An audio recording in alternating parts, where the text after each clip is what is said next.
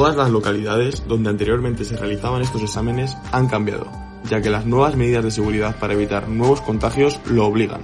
Tendrán que ampliar los espacios para que cumplan con el metro y medio de separación entre alumno y alumno y buscar un espacio lo suficientemente grande para que quepa todos ellos. No solo han cambiado las localidades donde nuestros estudiantes realizan los exámenes, sino que se enfrentarán a una prueba de acceso a la universidad en un escenario que nunca antes se había visto en España. Álvaro Díaz, estudiante de segundo de bachillerato, nos cuenta cómo será el nuevo formato de este examen tan importante. Es que es un escenario nuevo para nosotros. Además, antes de entrar al lugar donde tengo que hacer el examen, me tienen que tomar la temperatura para saber que estoy bien y no estoy contagiado. Y así ya podré hacer el examen.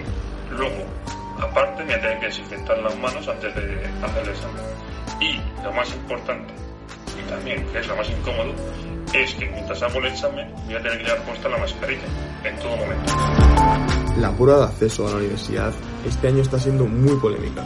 Muchos alumnos piensan que debido al confinamiento y al no poder haber asistido a las clases presenciales, no están bien preparados para realizar este examen.